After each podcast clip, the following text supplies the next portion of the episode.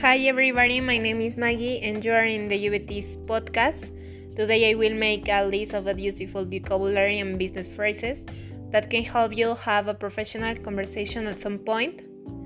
Well, international business has a variety of areas in which they can focus.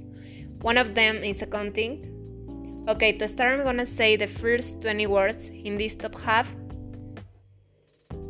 share, shareholder or stockholder creditor, savings, profit, consumer goods, banknote, note or bill, stock exchange, fixed assets, bearer check, check payable to bearer,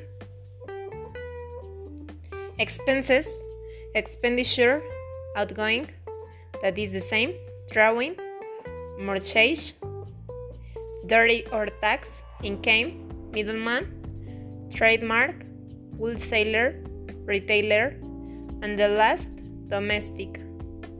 It's important to be clear and understand when someone is saying to carry out successful business. Then you can use sometime the next 10 phrases. Well, to start, we have the first phrase that is payback check or pay by credit card, that is the same. For other side, I have paying cash. We don't want to haggle over prices. We are ready to enter into business whenever you say. We are willing to consider your offer, but with the following changes. That will be acceptable as long as we can agree on a price. It's been a pleasure doing business with you. It's a deal. We'll have to consult our lawyer regarding this matter. And the end.